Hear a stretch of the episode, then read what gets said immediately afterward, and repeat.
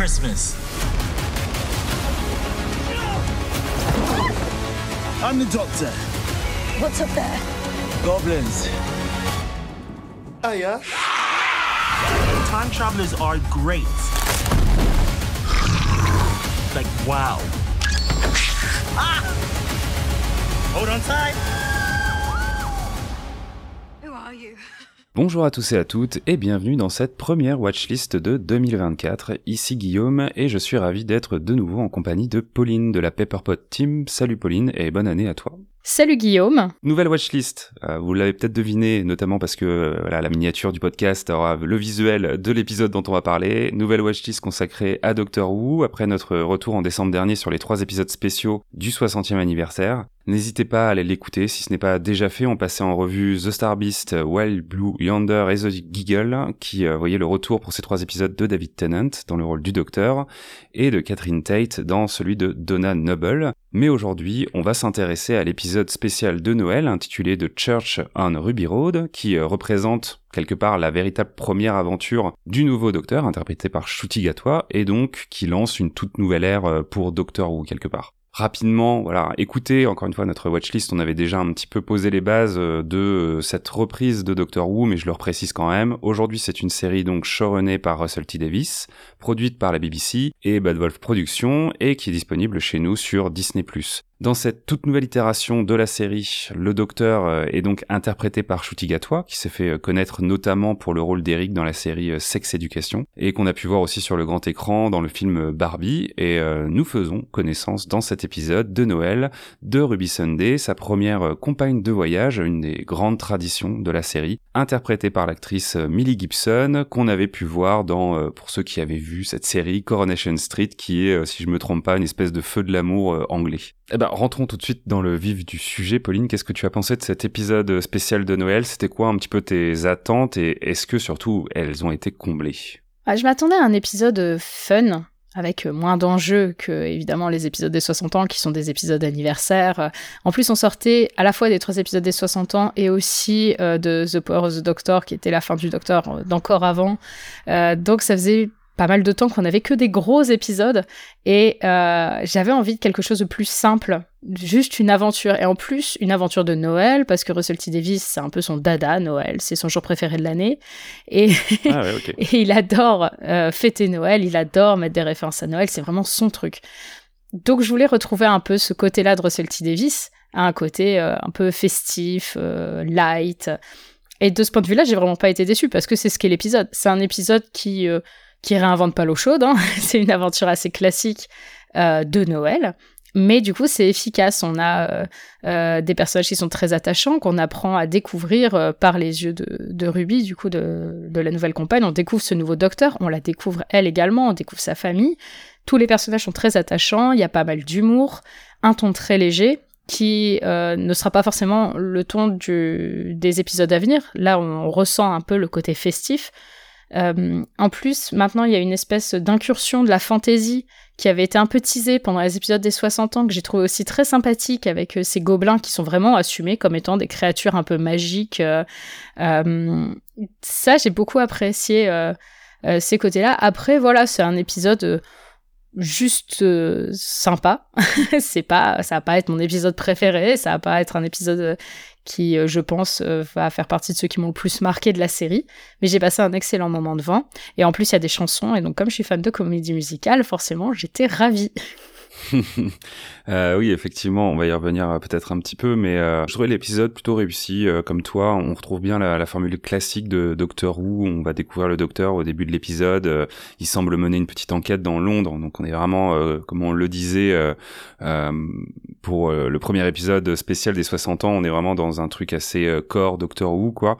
et voilà, on va voir que petit à petit, il croise la route de Millie Gibson, qui donc interprète la nouvelle compagne euh, petit à petit pour apprendre aussi à, la connaître elle. Mais j'ai quand même eu du mal au début à rentrer dans l'épisode. Je trouvais que c'était euh, un rythme qui était assez euh, cut, quoi, assez saccadé. que ces différentes temporalités aussi étaient pas toujours très à droite. Enfin, on se demandait si le docteur y avait vraiment une présence assez mystérieuse, un peu en arrière-plan, on va dire. Et, et même dans certains dialogues, j'étais un petit peu, je me, j'ai pas, j'ai levé un sourcil en mode ah oui c'est c'est bizarre, c'est c'est pas c'est pas fou quoi. Je sais pas si t'as ressenti ça toi au début de l'épisode ou pas. Ah carrément, le début est trop bizarrement monté. Hmm. C'est le début est vraiment étrange. Il y a particulièrement la scène de la boîte de nuit dont j'ai trouvé le montage super étrange. Elle arrive vraiment comme un cheveu sur la soupe. Je trouve que la musique colle pas du tout avec une ambiance que je me fais d'une boîte de nuit. Alors peut-être que c'est juste que je suis une vieille chinook et que c'est ce qu'on écoute maintenant en boîte de nuit. Mais euh, vraiment, ça m'a complètement sorti de la scène. J'ai pas trouvé ça pertinent du tout. C'était, ça collait pas. Et il y a eu plusieurs moments comme ça où dans les premières scènes, je, me suis un peu dit, c'est un peu bizarre. Alors après, euh, quand on commence à reprendre une narration un peu plus euh, linéaire, euh, ça passe mieux. Il y a une scène qui en particulier est a un côté un peu étrange et on a su plus tard que c'était un ajout de la part de Disney+. Ah. en fait, Disney+, forcément, ils ont fait des, ils ont fait visionner l'épisode et ce qui est ressorti, c'est que le docteur apparaissait, enfin, on expliquait trop tard qui était le docteur. Euh, c'était que cette figure un peu énigmatique et tout ça, et que ça laissait le temps au spectateur de décrocher. Et en fait, je pense que c'est vrai que il a voulu refaire euh, Russell T Davis la même formule que sur l'épisode Rose qui avait démarré la New, avec euh, Rose justement qui voit cette figure énigmatique du docteur, machin. Ce qui marche super bien sur les Britanniques, parce que les Britanniques ils savent qui c'est le docteur. Alors que je pense que pour les Américains ou pour le reste du monde qui découvrirait sur Disney Plus sans connaître, c'est vrai que tu peux te dire bah, c'est quoi ce truc, c'est qui ce mec du coup, ils ont rajouté la scène avec le bonhomme de neige qui tombe. Ah. Et c'est vrai que cette scène, elle a un ton assez bizarre. Hmm. Et elle m'avait laissé une impression étrange. Et donc, en comprenant que c'est parce que c'était des, des reshoots et qu'elle avait été rajoutée après euh, uniquement pour faire des explications, je l'ai un peu mieux comprise. Mais c'est vrai que du coup, ça donne un aspect patchwork au début qui est un peu étrange. Et en fait, une fois qu'on arrive vraiment dans le quotidien de Ruby Sunday, là, on prend un rythme normal d'épisode de Doctor Who et tout de suite, euh, on se sent un peu plus à la maison, tu vois. ouais, oui, c'est vrai. Euh, c'est ce que j'avais noté aussi, effectivement. Euh, une fois que les personnages sont réunis et avancent dans la trame narrative de l'épisode, tout se met assez bien en place, ça devient vraiment agréable à, regarder. On retrouve euh, aussi euh, le plaisir que peut avoir le docteur à découvrir de nouvelles choses. Ça, je trouvais que c'était très cool aussi de retrouver et de découvrir, pour ceux qui ne le savaient pas, euh, cette espèce de fraîcheur que peut avoir le docteur à explorer de nouveaux univers, même si pour le commun des mortels, c'est des trucs qui peuvent sembler un peu inquiétants, voire même carrément dangereux. et c'est aussi sur ces premières scènes le moment où on peut tester un petit peu l'alchimie entre les personnages. Et je trouve que globalement, ça fonctionne plutôt bien. C'est quand même un truc qui est assez important dans Doctor Who, hein, le fait que euh, la compagne ou le compagnon ou les compagnes et les compagnons fonctionnent bien en termes de dynamique avec euh, le docteur. Et là, je trouve que sur ce spécial, euh, on a envie d'en savoir plus. À la fin, on a envie de les voir évoluer sur tout un tas de situations différentes. Enfin, il y a une espèce de, malice entre eux, quelque chose qui fait que, voilà, même si en termes d'acting, on n'est peut-être pas encore tout à fait euh, en place, tout à fait à certains moments. Euh, et c'est un duo qui fonctionne bien. Toi, tu as, apprécié du coup cette dynamique entre les deux personnages? Totalement. Je trouve que, comme tu dis, je trouve que Millie Gibson, ça se sent que c'est une moins bonne actrice que Gatois pour l'instant. elle a plus souvent des phrases qui sonnent un peu faux. Euh, Gatois, il m'a convaincu à tout instant. Il y a juste une phrase qui m'a dérangé, mais dans ce cas-là, c'est en fait l'écriture qui m'a dérangé. Mais sinon, à part ça, j'ai vraiment adoré l'écriture et le jeu du docteur.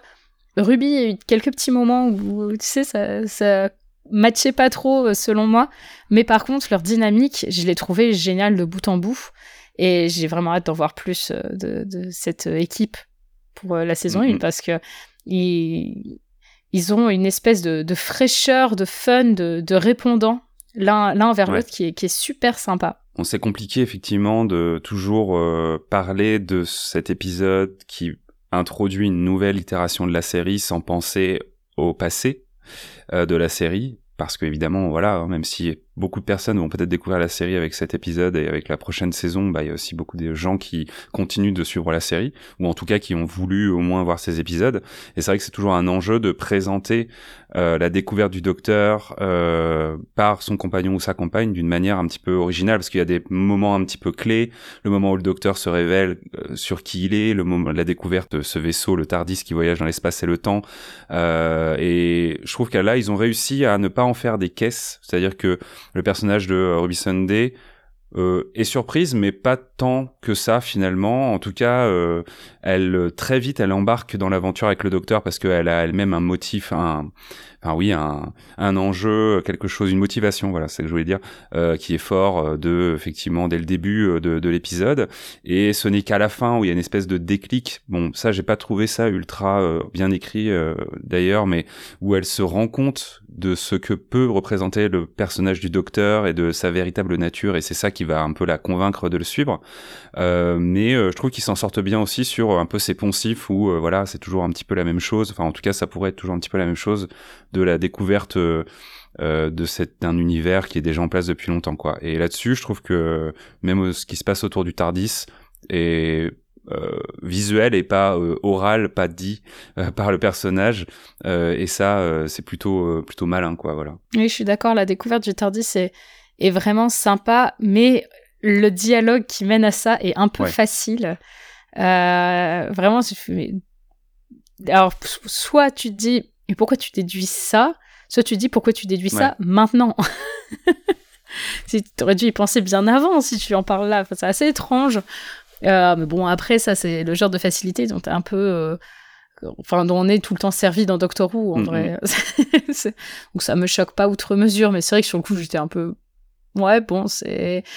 C'est peut-être un peu facile, mais bon, écoute. Euh, Déjà, l'épisode, à un moment, je me suis dit, non, mais là, c'est un peu trop facile cette histoire. C'est le moment où, euh, euh, paf, les gobelins euh, disparaissent. On peut spoiler? Oui, oui, oui, on peut, on peut, on peut spoiler. Ok. Donc, oui, le moment où les gobelins disparaissent, je me suis dit, attends, mais c'est la fin de l'épisode, là, c'est mm. un peu nul comme fin. Et non, on nous a retourné le truc. Et là, j'étais vraiment contente parce que sur le coup, j'ai vraiment eu un sentiment de tout ça pour ça. Et le fait qu'en fait, ça nous emmène sur quelque chose qui était beaucoup plus dramatique, beaucoup plus sombre, pas du tout dans le ton euh, du reste de l'épisode, j'ai trouvé ça génial. Cette partie-là, tu vois, je trouve ça tellement bien écrit que du coup, ça m'a un peu, tu vois, les facilités sur la fin, j'ai moins prêté attention, un peu, je, je suis bon, ça va. Avant, c'était tellement, euh, tellement sympa ce qu'ils nous ont fait comme petit twist. Euh, mm-hmm. voilà, je pardonne quelques facilités, tu vois. Ouais, ouais, effectivement, le, le, le twist euh, qui vient un peu amorcer la conclusion de l'épisode est vraiment bienvenu et apporte cette petite surcouche propre à Doctor Who et aux thématiques, à l'ADN de la série, avec du coup des, un, voyage dans l'espace et le temps, euh, ce qui fait aussi la signature de la série. Et du coup, c'est vrai que c'est ça permet aussi à, à de montrer une palette plus grave euh, sur euh, son acting et puisque jusqu'à présent on l'a plutôt vu bondissant, lumineux, euh, voilà, amusé de la situation, et là on bascule dans quelque chose euh, d'un peu plus grave, euh, dans son rapport aussi à lui en tant que personnage qui il est. On vient distiller quelques petites graines pour, en tout cas, caractériser ce personnage pour les gens qui n'en sauraient pas beaucoup plus, avec effectivement cette figure de l'orphelin et du personnage qui, qui est seul et qui a toujours été plus ou moins seul dans ses aventures, même s'il a été accompagné par beaucoup de gens, mais fondamentalement c'est quelqu'un d'assez seul. Et euh, et, là-dessus, c'était une bonne, euh, une bonne surprise, en effet. Je trouve qu'ils ont bien ménagé leurs effets et, euh, c'était plutôt agréable à suivre. C'est un peu, voilà, typiquement le retournement qu'on peut attendre d'un épisode de Doctor Who, je trouve, où on a l'impression de se diriger vers une conclusion, une résolution de l'intrigue et paf, la série va nous présenter quelque chose auquel on ne pouvait pas vraiment s'attendre. En tout cas, pas tout à fait de cette, de cette manière-là. Mais je te rejoins. En fait, tout ce qui se passe dans l'appartement à ce moment-là, est assez bizarre pour rentrer dans le détail, parce qu'il faut que j'exorcise ce truc, parce que j'ai revu l'épisode pour, euh, pour en parler euh, plus euh, lucidement, il y a vraiment un moment donné très bizarre où le docteur et Ruby reviennent dans l'appartement après avoir résolu l'intrigue globalement de l'épisode, en tout cas on le croit, et, et donc ils sont censés plus ou moins euh, garder un œil à présent sur un bébé et il, tout d'un coup le docteur pressent qu'effectivement tout ça n'est pas tout à fait terminé ou en tout cas il va se passer quelque chose et il commence à, à regarder tout ce qui pourrait être un petit peu dangereux dans l'appartement. Et là, déjà, pour mes trucs un peu bizarres, c'est qu'ils partent tous les deux de la chambre, puis ils y reviennent après en disant euh, Ah, mais faut pas laisser le bébé tout seul, euh, pourquoi tu l'as laissé tout seul et tout, mais c'est toi qui l'as laissé. Et en fait, je trouve que cette scène est trop bizarre parce que ils viennent de vivre euh, ils viennent de résoudre ce truc-là, de sauver ce, ce, bébé. En fait, ils se posent pas la question qu'il faut rester à côté. Bon, déjà, c'est assez étrange.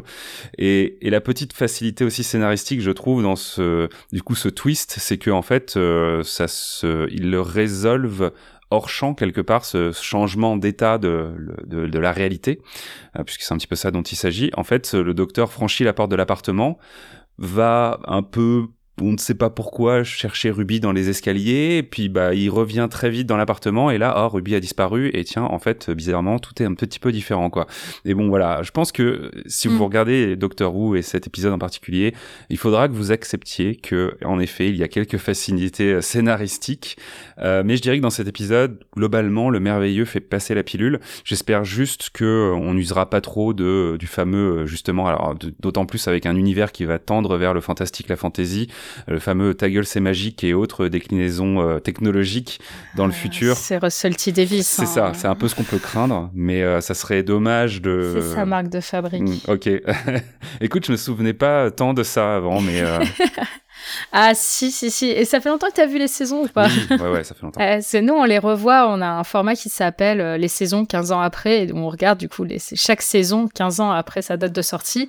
Et je peux t'affirmer, pour le moment, on a fait toutes les saisons de Russell T. Davis, et qu'elles sont toutes les quatre blindées de Deus, de Deus Ex Machina tout le ouais. temps tout le okay. temps.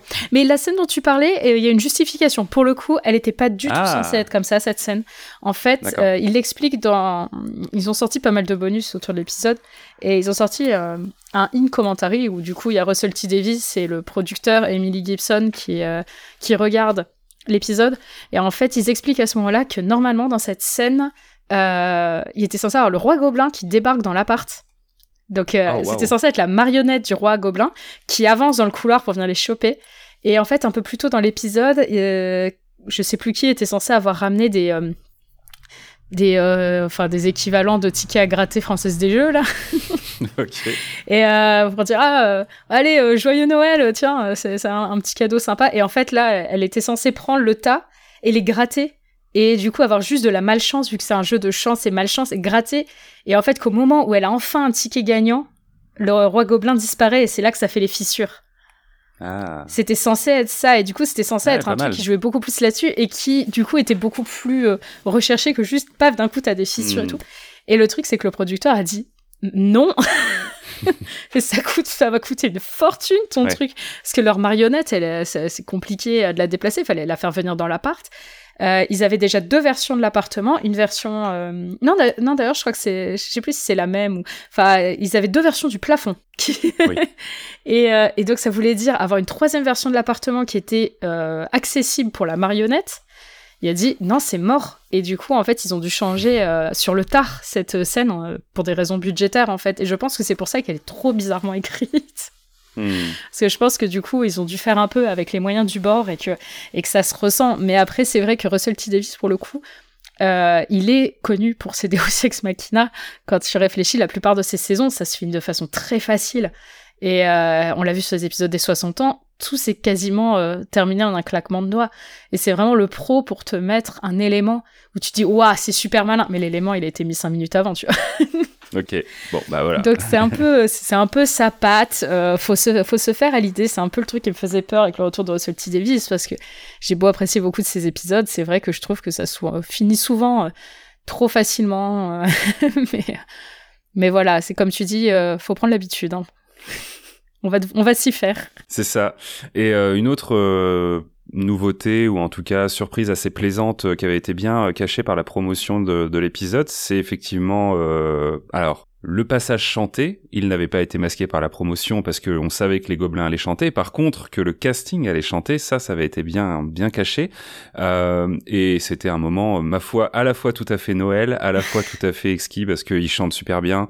Et la scène est rigolote. Encore une fois, effectivement aussi dans cette scène, il y a un petit côté très Deus, Deus Ex Machina, mais bon, on leur pardonne parce qu'ils ont tellement de, de charme que, que ça passe. Et on sait en plus que dans euh, la saison prochaine, on aura des acteurs qui eux aussi euh, euh, chantent parfois, voire même des thématiques d'épisodes qui sont autour de, de chanteurs, de musique. Est-ce que ça sent un peu du Doctor Who plus musical? Je sais que t'en as déjà parlé sur des lives et en vidéo. qu'est-ce que voilà, qu'est-ce que t'en penses toi? C'est une attente que tu as.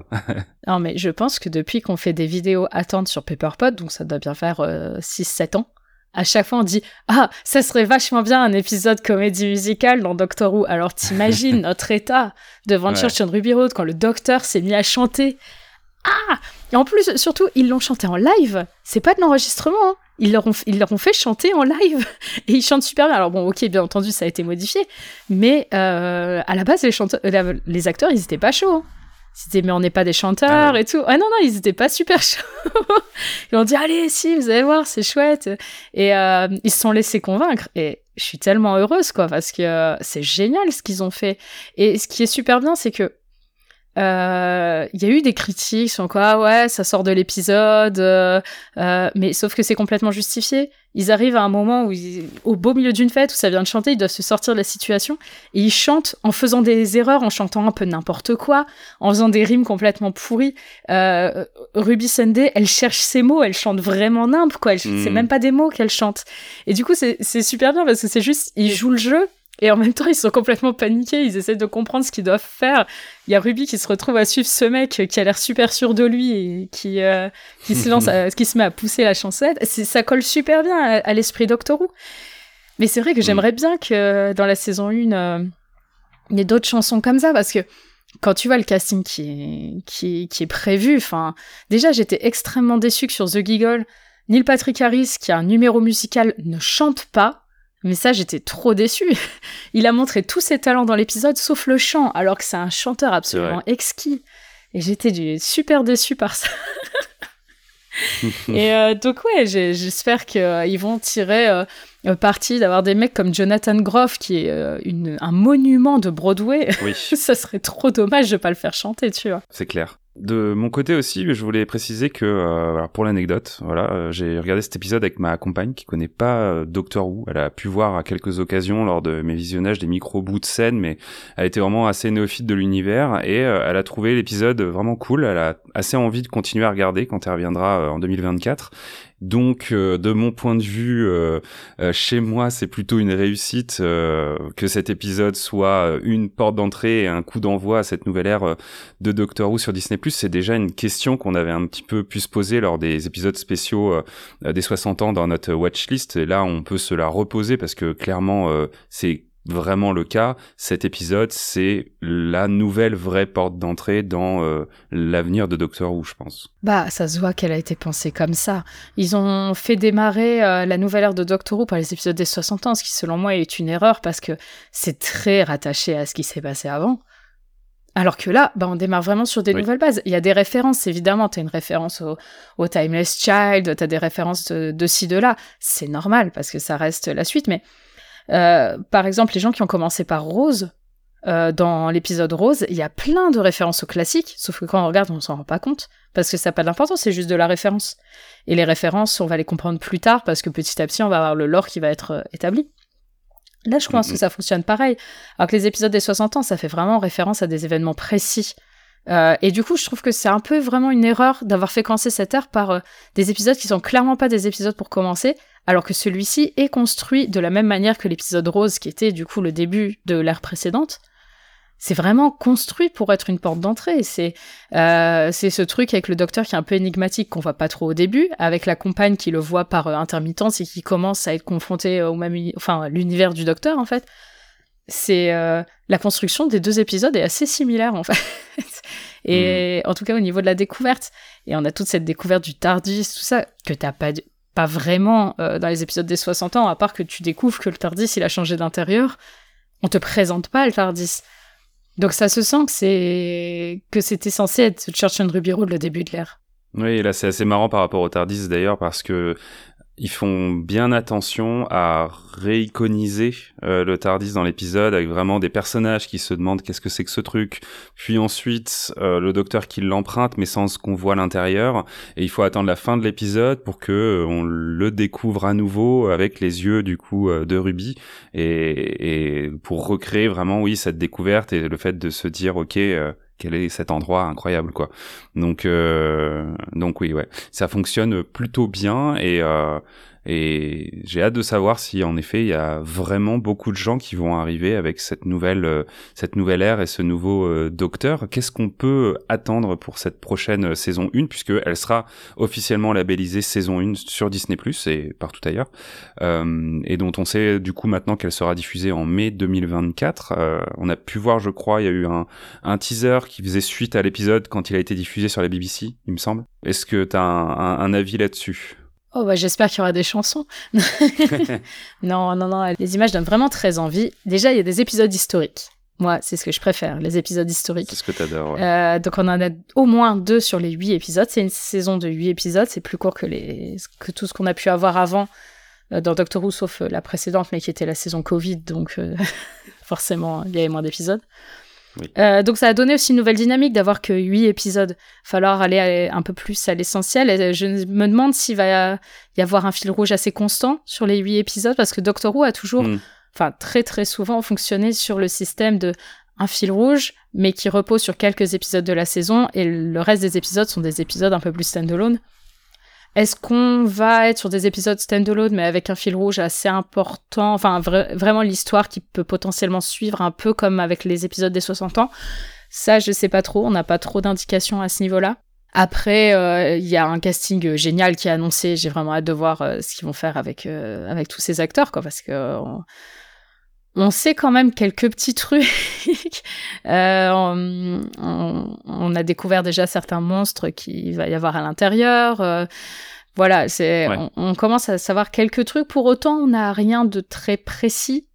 Euh, c'est un peu difficile en fait de se prononcer en janvier alors que c'est en mai et que pour le moment on a surtout qu'un qu'un teaser.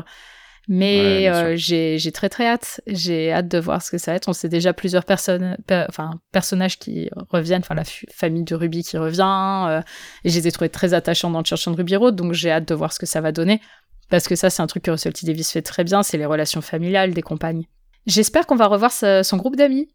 Parce que ça, des groupes d'amis de compagnes, euh, on les on en voit pas souvent. Oui. Et, euh, et j'ai, on- le peu qu'on les a vus, j'ai eu envie de les découvrir un peu plus. Ah, Effectivement, oui, j'espère que dans cette saison 1, on verra euh, ce petit monde évoluer devant nos yeux euh, en huit épisodes, qu'on aura le temps à la fois de vivre des aventures euh, incroyables et surprenantes, mais aussi d'avoir cette petite dose d'émotion qui déjà, moi, m'avait un petit peu manqué lors des épisodes du 60e, qui ici m'a pas entièrement non plus convaincu, malgré le fait qu'il y ait des belles prestations, notamment de Chuti Gatwa euh, et euh, de l'actrice euh, qui joue la, la maman de, de Ruby, du coup. Michel Greenidge. Voilà, merci. Euh, mais euh, je trouve encore une fois, voilà, moi je le répète à l'envie, mais euh, si dans cette saison 1 il y a des petits moments qui vont me faire verser ma petite larme, bah ça, ça sera pour moi une, une saison euh, que je retiendrai, une saison euh, mémorable. Euh, en tout cas, voilà, nous sommes en 2024. Et Doctor Who n'a jamais été aussi accessible pour un nouveau public, donc ne vous faites pas prier. Regardez l'une des plus vieilles séries SF fantastiques du monde encore en cours. Prenez cette bonne résolution pour cette année, vous le regretterez pas, franchement. Euh, c'est une occasion euh, en, or pour vous, et si vous appréciez, ben, c'est comme si vous ouvriez un coffre à jouer parce que vous savez que derrière, vous pourrez avoir potentiellement euh, des dizaines et des dizaines d'heures de visionnage de tout ce qui a été fait autour de, Doctor Who. J'ai envie de conclure sur quelques news de ton côté, Pauline. On s'était quitté en décembre 2023 sur un financement participatif pour euh, les Contes de l'Infini, donc une anthologie de nouvelles dans l'univers du de, de Doctor Who, écrite par des fans français dont tu fais partie. J'ai cru comprendre que ça s'était plutôt bien passé. Oh bah oui, ça va. Notre objectif, c'était pas à se 5000 plaindre. euros. On a dépassé les 16 000, je crois. Donc ça va. Non, non, c'est, ça a explosé toutes nos espérances. Alors, on était euh, absolument hallucinés en regardant euh, chaque matin. On Mhm. faisait quoi? Qu'est-ce qui s'est passé encore? Euh, Non, c'est génial. C'est, trop, trop bien. Maintenant, on est en cours de, de relecture finale. Donc, normalement, on est censé les envoyer en mars ou avril. Donc, j'espère que ce sera le cas. Mais ouais, non, c'est, ça a été, ça a été euh, des sacrées euh, émotions fortes cette cette campagne. Et euh, oui, bah maintenant, on a hâte de pouvoir enfin faire lire nos textes aux gens et leur envoyer tout ça. Trop bien. Et en 2024, j'imagine que vous avez d'ores et déjà des petits rendez-vous de, de prévus, peut-être euh, des conventions dans lesquelles euh, éventuellement on pourra euh, se procurer euh, quelques exemplaires euh, de des contes euh, de l'infini? Alors oui, mais on n'a pas encore le droit de dire quoi. Ah non.